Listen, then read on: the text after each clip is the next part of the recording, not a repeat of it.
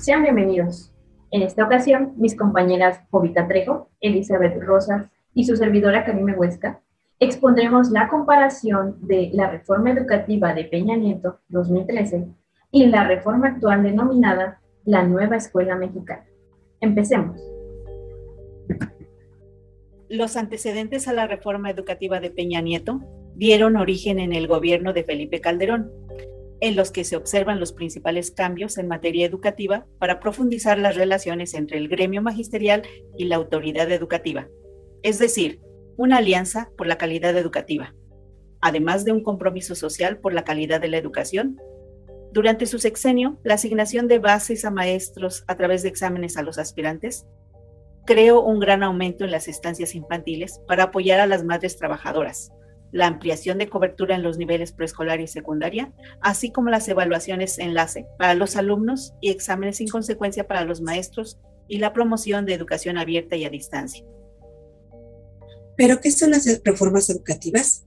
La reforma de Peña Nieto es el instrumento que contiene las políticas educativas que garantizan a las niñas, niños y jóvenes de México una educación de calidad esta reforma sentó las bases para impulsar y fortalecer la equidad del sistema educativo nacional en la creación de un marco constitucional.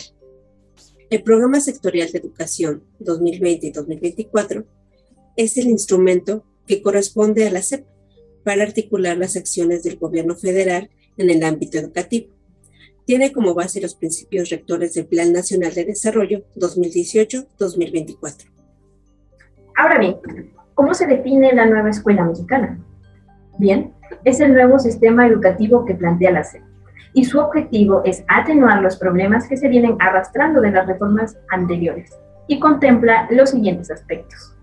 Es compacto, accesible y adaptable en cualquier contexto, viable para su desarrollo en el periodo escolar actual, con temas relacionados en la formación del ser humano con sentido de equidad e igualdad, de formación técnica con impacto social y finalmente promueve los valores de justicia, igualdad, equidad y libertad principalmente. ¿Cómo se conforman? La reforma de Peña Nieto se realiza a través del derecho por el que se reforman, adicionan y derogan diversas disposiciones de la Ley General de Educación y consta de 75 artículos. El Programa Sectorial de Educación 2020-2024 habla de seis objetivos prioritarios y una serie de estrategias y parámetros para cada uno de ellos. Al respecto, encontramos cinco puntos de comparación entre ambas. En la reforma de Peña Nieto, la prioridad es la calidad en educación. Entendiéndose por calidad la congruencia entre los objetivos, resultados y procesos del sistema educativo, conforme a las dimensiones de eficacia, eficiencia, pertinencia y equidad.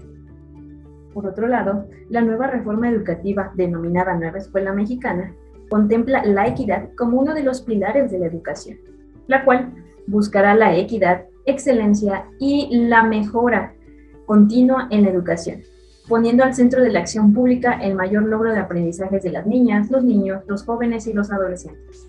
Tendrá como objetivo el desarrollo integral del educando, reorientar el sistema educativo nacional e incidir en la cultura educativa mediante la corresponsabilidad, además de impulsar transformaciones sociales dentro de la escuela y en la comunidad. Como segundo punto, la autonomía del Instituto Nacional para la Evaluación de la Educación. Este se constituye como un órgano autónomo para evaluar el desempeño, calidad y resultado del Sistema Nacional de Evaluación de la Educación Básica y Media Superior. Con la reforma se crea el Sistema Nacional de Evaluación Educativa para garantizar la prestación de servicios educativos de calidad y confiere al INE su coordinación. En la nueva escuela mexicana desaparece el Instituto Nacional para la Evaluación de la Educación en su lugar se crea el Sistema Nacional de la Evaluación Educativa con los siguientes objetivos. Contribuir a mejorar la calidad de la educación. Contribuir, formular y diseñar políticas educativas y su implementación. También informar el cumplimiento de los objetivos de mejora por parte de las autoridades educativas, así como mejorar la gestión escolar y los procesos educativos. Finalmente, fomentar la transparencia y la rendición de cuentas del Servicio Educativo Nacional. Como tercer punto está la evaluación docente. El proceso de evaluación docente se fundamenta en el artículo 14.1 bis. Pone los lineamientos para participar en las evaluaciones para el ingreso, la promoción, el reconocimiento y la permanencia del servicio profesional docente, así como establecer mecanismos de estímulo a la labor docente en base a la evaluación.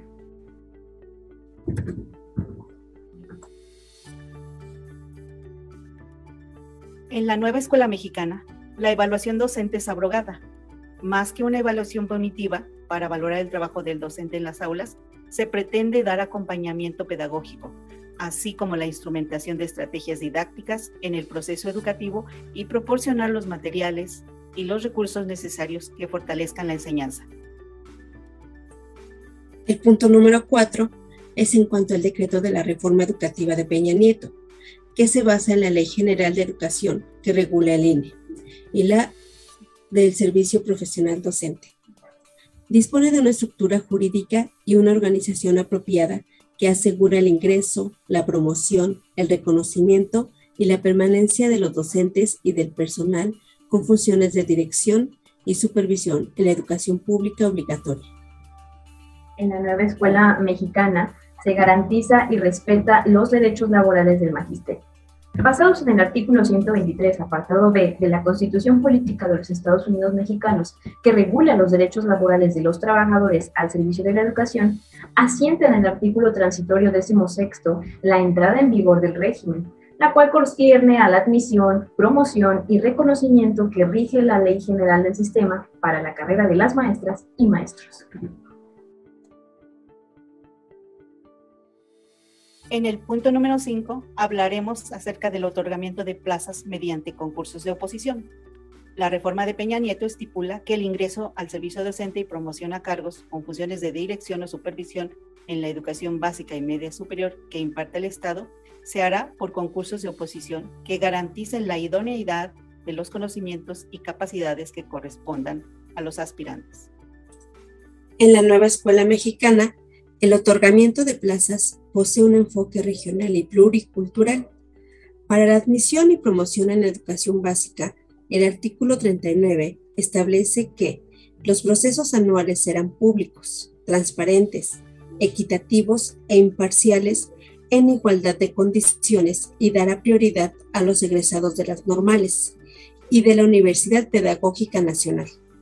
Los procesos de selección tomarán en cuenta los contextos regionales del servicio educativo y la valoración de los conocimientos, aptitudes y experiencia de los maestros.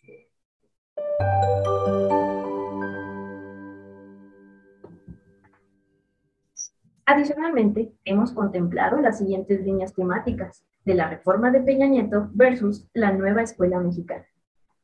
Como primer punto, la autonomía de gestión escolar. En la reforma de Peña Nieto, la autonomía de gestión de las escuelas públicas administrará de manera eficiente y transparente los recursos en infraestructura, materiales educativos y problemas básicos, ya que es el lugar donde se dan todos los aprendizajes y los estudiantes combaten el aburrimiento y la deserción escolar y la formación en valores con la participación de los padres de familia.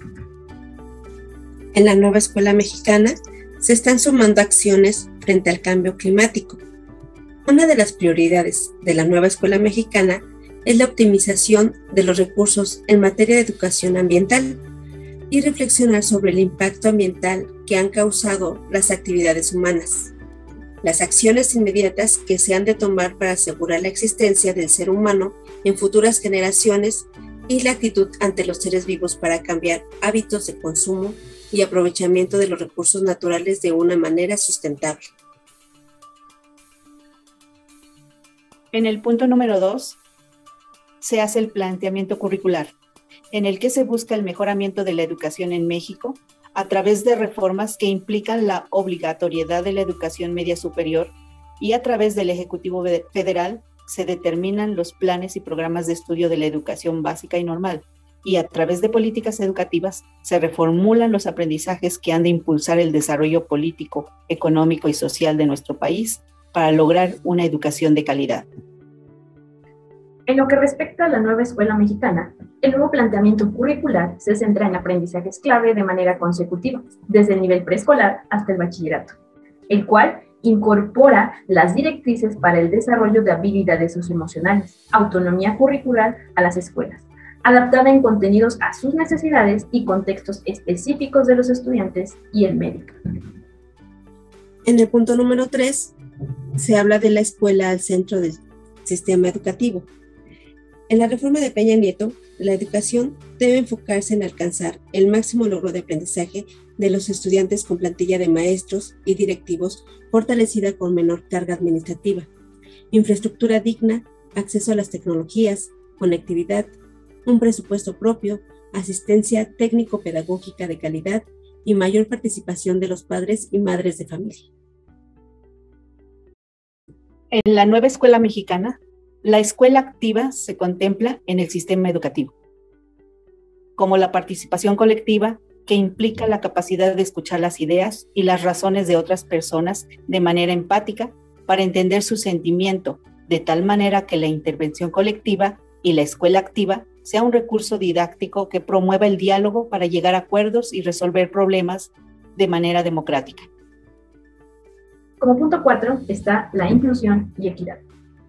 En la reforma de Peña Nieto buscan la eliminación de las barreras para el acceso al país y su permanencia así como el ingreso a la educación y aprendizaje equitativo de los estudiantes, siempre y cuando tengan acceso a una buena alimentación y salud adecuada, así como el uso de tecnologías de la información y la comunicación.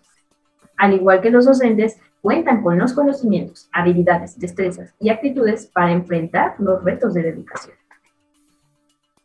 En la nueva escuela mexicana se habla de inclusión al valorar la diversidad multicultural de las personas que integran la comunidad favoreciendo una educación inclusiva, equitativa y justa porque los estudiantes provienen de diferentes contextos, con experiencias de aprendizaje propias y distintas formas de entender el entorno, existiendo una heterogeneidad y la intervención del maestro para integrar estas diferencias y enriquecer los saberes entre los mismos estudiantes.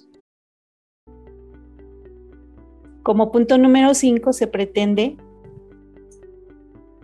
que haya mejores docentes, y que además tengan mejores condiciones que enriquezcan los conocimientos a través de redes de aprendizaje.